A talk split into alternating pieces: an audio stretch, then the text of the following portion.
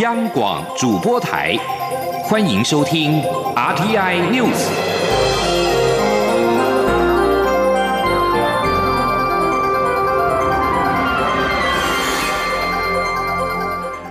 各位好，欢迎收听这节央广主播台提供给您的 RTI News，我是陈子华。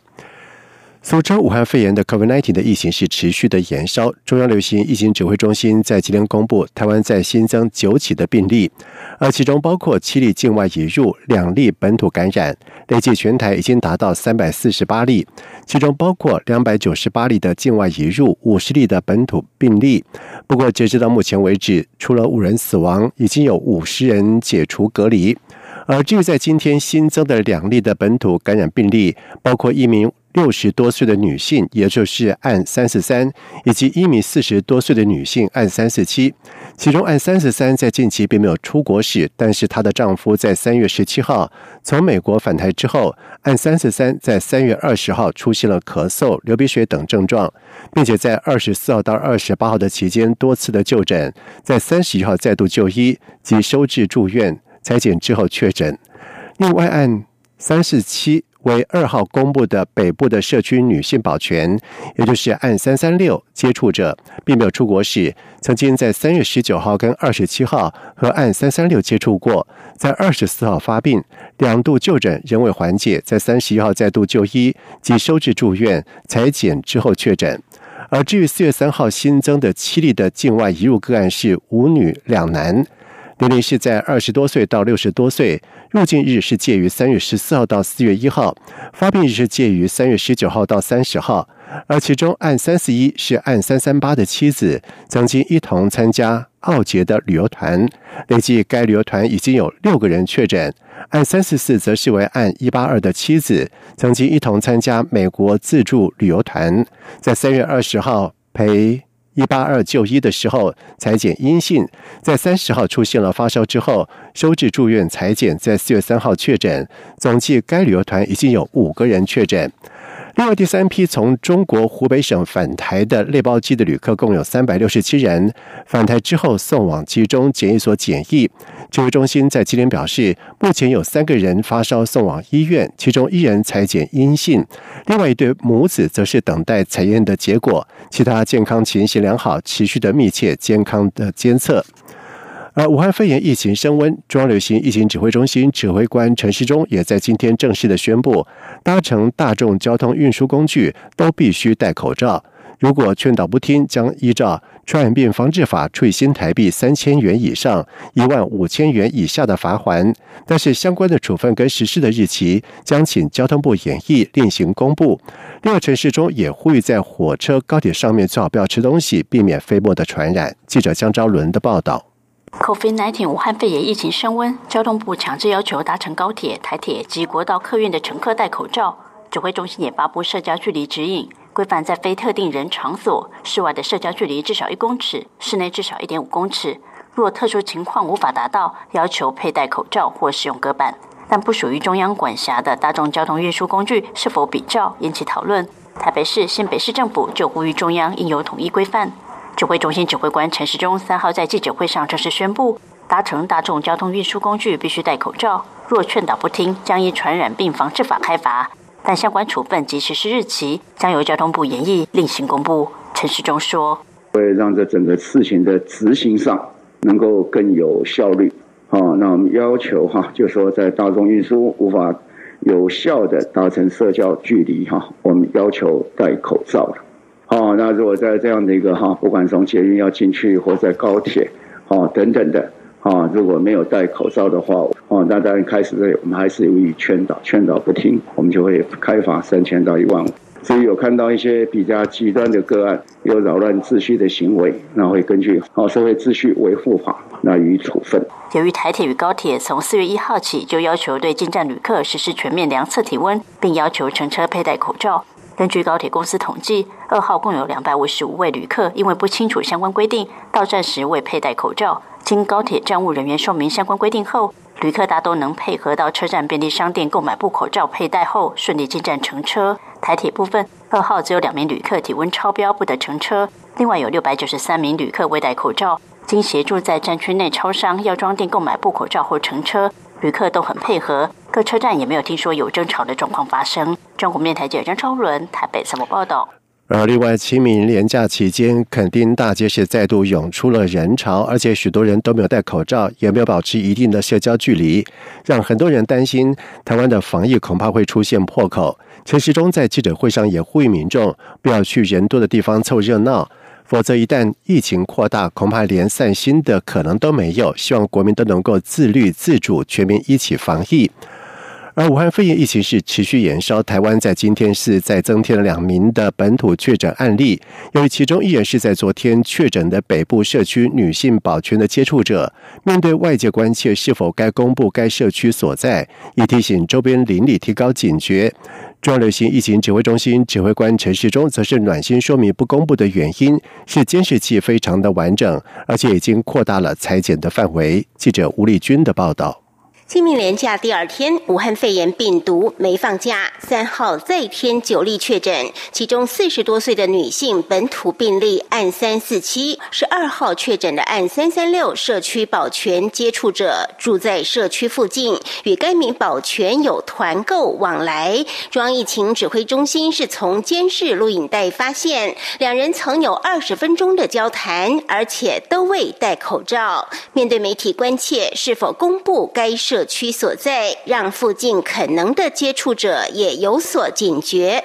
对此，指挥中心发言人、疾病管制署副署长庄仁祥表示，目前已知该名保全平常是骑机车上下班，目前正针对其下班后的足迹进行调查。若有进一步的讯息，会在经评估后对外公布。不过，指挥官陈时中为了让大家安心，还是进一步说明不公。公布的原因，他说：“不过终究讲，让大家能够安心呐。第一个就是说，政府为什么认为说不用讲也可以？最主要理由就是这里面社区里面监视器非常的完整，所以纵使从外面来的跟他有接触过的，全部我们在监视器里面都会找得到，我们都过滤过。然后第二个说跟他有接触过的，只要有旅游史或者只要有呼吸道的症状，我们都会去裁剪。”然后再请全区的人要做自主健康管理。陈时中相信，在此层层把关下，应可尽早厘清感染源，并且避免感染源扩大。除非疫调认为有无法掌握的地方，才会进一步公布相关讯息。至于该名保全三月十七号出现症状后，直到三月二十九号间还上了九天班，与该名保全接触的按三四七，则是二十四号。发病，两度就诊仍未缓解，三十一号再度就医，收治住院，裁剪后确诊。此外，针对外界关切的桃园机场旅客服务中心员工及其五岁幼儿，目前状况都很稳定，属无并发症的轻症。遭拔关的旅服中心张信主任裁检也是阴性。中央广播电台记者吴丽君在台北采访报道。而武汉肺炎疫情蔓延全球，行政院加开院会通过了特别条例修正案，追加一千五百亿元的特别预算。民进党立院党团总召柯建明表示，特别预算修正案送到立法院之后，期盼能够比照上次修法进赴二读，紧速的处理，并且力拼在五月初通过追加的特别预算。不过，国民党团书记长蒋万安则是认为，行政院应该先针对追加预算的细部执行规划说明清楚，不应该预设通过的时程。国民党会严格的监督审查，替人民看紧荷包。记者刘玉秋的报道。武汉肺炎疫情在全球持续爆发，所造成的经济冲击也越来越大。行政院加开院会通过特别条例修正案，追加新台币一千五百亿元的特别预算，纾困预算规模将达到一兆五百亿元。对此，民进党团总召柯建明受访时表示，待特别条例修正案送入立院后，会以最快速度处理，盼能比照上次修法，直接进入二读，并排除一个月的协商冷冻期。最快十七号就能完成三读。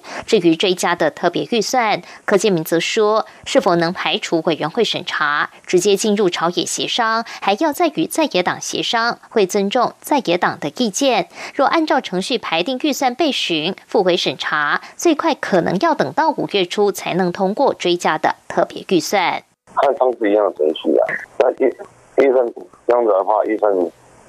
最快就是下下礼拜五嘛，他就或还是移动送进来，不在乎为等他，等他以后再送年会啊处理，不会出就会通过啊。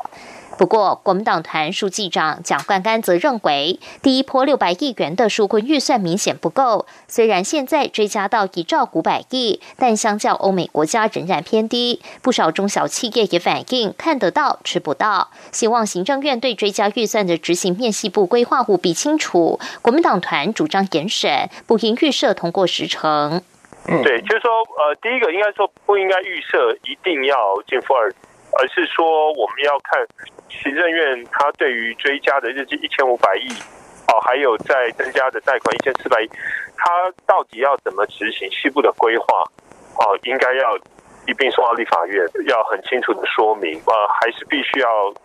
严格的审查。至于先前已提出纾困条例修正草案，但能解决空白授权疑虑的时代力量党团总召邱显志则说，实力先前提出的修法是希望能让疫情指挥官无后顾之忧，杜绝空白授权的争议。但实力也不反对这次修法先单独处理追加的预算。台湾民众党则说。为了让法令尽快应应战况，民众党理解必须加快审查速度，但也要谨慎评估执行成效。在野党会坚守财政纪律，善尽监督本分，期许中央能把钱花在刀口上。中央广播电台记者刘玉秋采访报道。而武汉肺炎疫情全球延烧，美国在台协会 AIT 也在今天表示，国务院以及外交部等美台高阶官员在三月三十一号召开虚拟论坛，讨论建立相关的论坛，与世界各国分享台湾对抗新冠病毒疫情成功的经验。在会中也讨论了恢复台湾在世界卫生大会 （WHA） 观察员身份等议题。AIT 表示，台湾拥有蓬勃发展的民主体制，也是一股良善的力量。若能够更加了解台湾模式，以及台湾带给国际社会的慷慨贡献以及专业知识，世界各国将能够获益良多。而外交部也在下午发布新闻稿表示，双方高度肯定日前所建立合作对抗武汉肺炎的新伙伴关系，并就推动台湾以观察员身份出席 WHA 等议题持续的深入交换意见。台湾在会中也分享了对抗武汉肺炎的各项措施，强调在武汉肺炎疫情的威胁之下，更凸显台湾完整参与世界卫生组织 WHO 的会议机制以及活动的必要性跟急迫性。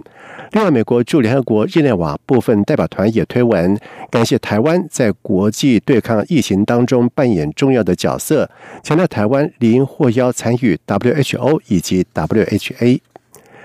而武汉肺炎疫情是重创了全球的经济，迎来外贸市场的中国企业挨不过欧美纷纷抽单而宣布破产。美国之音中文网报道指出，劳权团体预估中国将爆发大规模裁员以及失业率骤增。被誉为是全球最大的小商品批发市场，浙江省义乌市受到了亚马逊封仓以及物流不畅等影响，义乌跨境电商群体被按下了暂停键。而一名从事纪念品、礼品以及玩具等商品的零性贸易商就表示，当地许多出口批发商都已经破产，他们已经有三个月没有收入。贸易商表示，外国买家现在什么都不买，只买医用口罩。由于生产口罩的原料供应吃紧。义乌新建的生产线已经闲置了一个月左右。另外，美国总统川普在二号表示，政府即将针对佩戴口罩一事正式的对全美民众发布建议。川普在日前曾经向民众喊话，呼吁大家可以用围巾取代口罩。不过，川普团队的卫生高层幕僚强烈警告，美国民众不应该被口罩误导而产生错误的安全感，让他们不顾遵守保持社交距离的规范。川普在白宫武汉肺炎工作小组简报会上表示，新的规范并不会要求所有美国民众佩戴口罩。而至于澳洲当局在新增病例增幅显著降低、境内去界管制收紧的同时，也表达了对于感染源不明病例数量增加的忧虑。以上新闻由陈子华编辑播报，这里是中央广播电台台湾之音。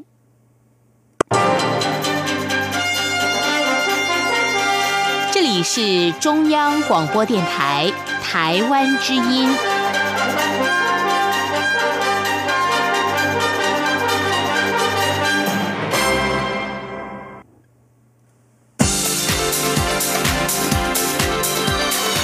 这里是中央广播电台台湾之音，欢迎继续收听新闻。现在时间是晚上的七点十五分，欢迎继续收听新闻。行政院通过了第二波的纾困案，而其中劳动部将推动安心及时上工方案以及安稳青年就业方案，来协助非典型就业以及初入职场或还在寻职的青年。而对此，劳工团体在今天受访的时候表示乐观其成，但是建议协助对象应该普及，薪资必须维持生活所需，以及时间持续半年以上。记者杨文军的报道。劳动部日前已推出充电再出发及安心就业计划，但主要是以正职员工为主，无法涵盖非典型工作者。因此，劳动部后续将推动安心及时上工方案及安稳青年就业方案。据了解，安心及时上工方案将协助非典型的减班休息劳工到公部门打工，最高月领一万两千六百四十元，预计实施三个月。安稳青年就业方案则规划在毕业季前后推出。若企业聘雇应届毕业生或二十九岁以下还在寻职的青年，劳动部将提供雇佣奖金，一个月提供一万元，最长六个月。全国产业总工会秘书长戴国荣三号受访时指出，劳工团体乐观其成，但建议协助的对象应该普及，薪资必须维持生活所需，以及时间持续半年以上。他说。补贴的薪资要必须要能够让年轻人可以维持他的基本生活所需了。然后第三个就是时间了，让他秋叶这一段时间，我们希望至少半年以上嘛，也就是说可以。到疫情过了之后，大家恢复正常的工作生活，这段过渡期是可以去 cover 过来。戴国荣也指出，尽管补助企业一万元的雇佣奖金很好，但多数企业一定是用来降低成本。他建议应该让此金额发挥加成效果，例如月薪两万六千元，在政府补助一万元的情况下，应该让其薪资变为三万元，而不是维持一样的薪资，这样才能让年轻人。薪资增加，雇主也可减轻一部分的负担。中央广播电台记者杨文君台北采访报道。今天是清明连假的第二天，尽管海陆空各大的交通场站都为了因应武汉肺炎疫情，是增增加了各项的量体温、戴口罩、保持社交距离等的防疫措施。不过，整体的疏运秩序大致良好，只是客运量都比往年清明假期大幅的下滑。而其中，桃园机场的出入境旅客在单日更是不到两千五百人，几乎只剩下去年同期的零头。记者吴丽君的报道。随着武汉肺炎疫情的冲击，以及中央流行疫情指挥中心陆续颁布的防疫禁令，交通部自清明连假前一天起，就开始在台铁、高铁、国道客运以及桃园国际机场等交通场站实施量体温、禁止发烧旅客进站搭车，并要求旅客全程佩戴口罩，同时尽量维持室内一点五公尺、室外一公尺的社交距离。尽管增添许多麻烦，不过根据回报，清明连假第一天整体疏运秩序良好，只有少数旅客比较抗拒，但是经过劝导后都能配合。国光客运董事长王应杰说。整体顺序，普遍的国人都很合作了，偶尔一两位比较气气的哈，他就说我就都没有带啊，我说不行，因为你的健康会影响其他的乘客。我们国光客运是国家队哈，我们一定要做好防疫工作，严格的遵守政府的规定。王应杰也表示，尽管发车时间会因此延后五到十分钟，但是由于疫情影响，今年旅客量较去年同期减少两三成，连国道车流也较往年少了一两成，因此并未耽误太多时间。桃园机场副总经理范孝伦也表示，往年清明连假一定是出国旺季，但是今年清明假期第一天，旅客入境。只有一千两百八十九人出境，八百七十四人。预估三号的入境人次也只有一千三百九十八人，出境则是一千零三十七人，几乎只剩往年的零头。范孝伦说。如果以昨天来讲，整个客货机起降架数量是两百零四架次，那这里面客机的部分是一百一十四架次，那旅客量入出境总计是两千一百六十三人。预计今天的话是一百七十架次，那其中客机是九十六架次，旅客量的预计呢是总数二四三五人，所以这简直是去年同期的只剩零头嘞。另外，台铁及高铁运量也较往年下滑四五成，加上廉假期间少了通勤人次，因此整体秩序都还不错。中央广电台记者吴丽君在台北采访报报道。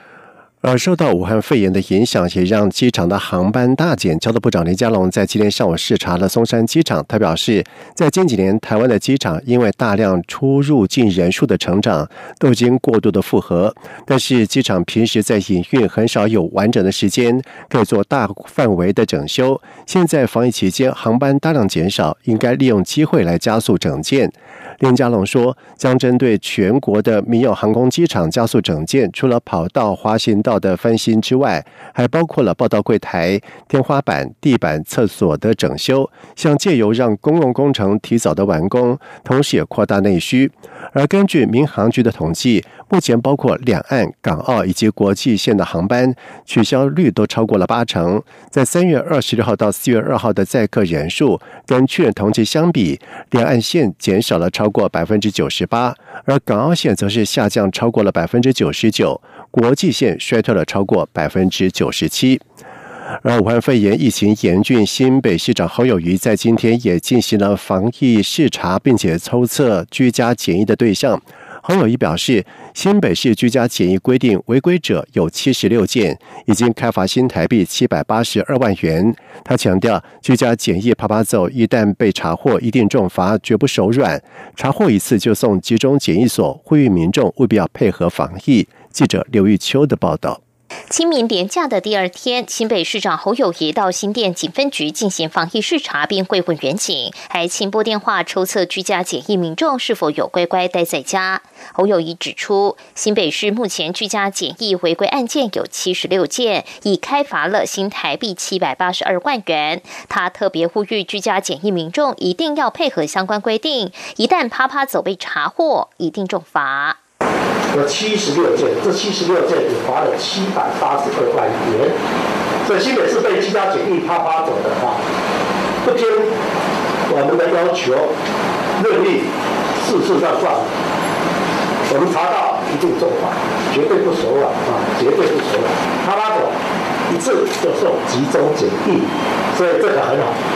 所以我们更应该要求居家检疫的，就乖乖的在家里，不要再啪啪走。同时，侯友谊也指出，因应防疫电子鬼底手机异常讯号，警方与区公所里干事以通讯软体赖视讯弹性沟通，除了避免第一线感染，也不会疲于奔命、浪费时间。至于交通部日前宣布，四月起搭乘台铁、高铁、国道客运需全面佩戴口罩，但不具强制性，也无相关法则。侯友谊表示，他在两个月前就已要求市民搭乘大众运输工具要戴口罩，近来车站、捷运站的民众有九成也都会戴上口罩。不过，侯友谊也再度呼吁，这项政策若要贯彻到百分百，希望中央依传染病防治法公告，可以拒载不戴口罩的民众。地方政府有罚则，新北市会立即实施。侯友谊并说，双北为共同生活圈，他与台北市长柯文哲一样，都希望劝导民众一定要自律自重，把口罩戴起来。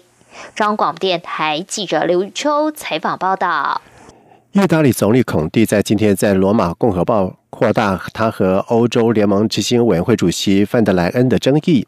同时呼吁欧盟展现更大的雄心跟团结。孔蒂的公开信是对范德莱恩二号在同一家报社刊登的道歉信函做出的回应。孔蒂希望欧盟开始发行多种被称为是冠状债券的联合公债，让类似意大利这样惨遭武汉肺炎重击的国家，得更有余余的应对疫情的危机。但是范德莱恩并不认同这项要求，他跟德国跟其他的北部若干国家有共同的风险疑虑，担心可能为这些负债累累的国家升高各国的的借贷成本。范德莱恩支持的是一项泛欧盟担保贷款计划，可能募集一千亿欧元，大约折合一千零八十亿美元，以协助受困国家应对失业的情况。范德莱恩向意大利人说：“这些欧盟支持的贷款展现了欧洲的团结。”同时，欧盟领袖在上个礼拜的会谈当中，无法就支援欧盟各国应对疫情做出共同的回应，已经要求各国财政部长在九号以前提出新的策略。接下来进行今天的前进新南向。前进新